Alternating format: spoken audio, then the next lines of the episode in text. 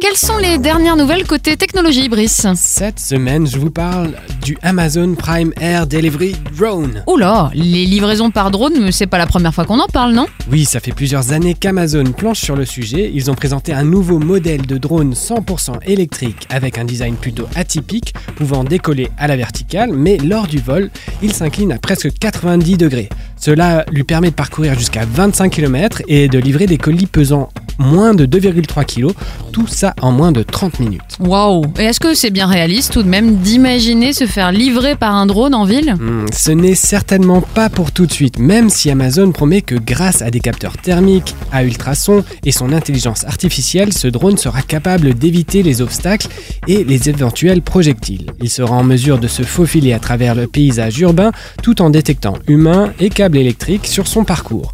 Reste bien évidemment à se faire valider par les autorités, cela devra être réglementé avec qui sait la création de points de dépôt. Ouais, je vois tout de même mal le drone se pointer sur le trottoir à toute vitesse au milieu des piétons. Oui, les trottoirs d'ailleurs, qui sont de plus en plus envahis. À Paris, la réglementation semble se préciser pour les trottinettes électriques, avec interdiction de se stationner sur les trottoirs. Une autre proposition qui elle plaira peut-être moins aux utilisateurs de trottinettes, celle de brider la vitesse dans la capitale à 20 km/h et même 8 km/h dans les zones piétonnes. Allez, on change de sujet pour parler mobilier. Oui, Ikea se lance dans les meubles robotiques. Oh là, c'est quoi ça Un meuble robotique C'est une commode avec des bras et des roulettes? Presque ça, c'est un meuble monté sur rail qui peut évoluer pour gagner quelques précieux mètres carrés dans votre intérieur.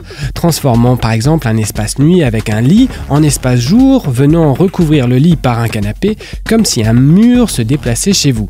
Euh, vous pourrez découvrir le modèle Rognin en vidéo sur l'article de ce replay. On n'en connaît pas encore le prix, mais euh, dans le domaine, les prix sont plutôt élevés. Oui. Allez, on termine euh, par quelque chose qui semble tout droit sorti d'un film de science-fiction. Oui, des chercheurs du fameux MIT promettent de pouvoir visualiser votre visage en écoutant seulement votre voix. Oh bah, je demande à voir parce que on est bien souvent surpris hein, quand on rencontre des personnes qu'on a eues au téléphone, par exemple, ou quand on voit pour de vrai un animateur radio aussi. Ça peut surprendre. Ce logiciel nommé Speech to Face devrait pouvoir vous donner une idée bien plus claire. Même si ce n'est pas toujours très précis, les résultats présentés par l'équipe sont impressionnants. Les traits du visage généré s'approchent de manière surprenante de celui de la personne à qui appartient la voix. Et en bref, Brice. En bref, après l'annonce du service Stradia de Google pour le cloud gaming la semaine dernière, le week-end fut bien chargé avec toutes les annonces côté jeux vidéo à l'E3 et côté automobile, Michelin a présenté son pneu sans air comprimé donc increvable baptisé Uptis. Il devrait être commercialisé en 2024. Merci beaucoup, Brice.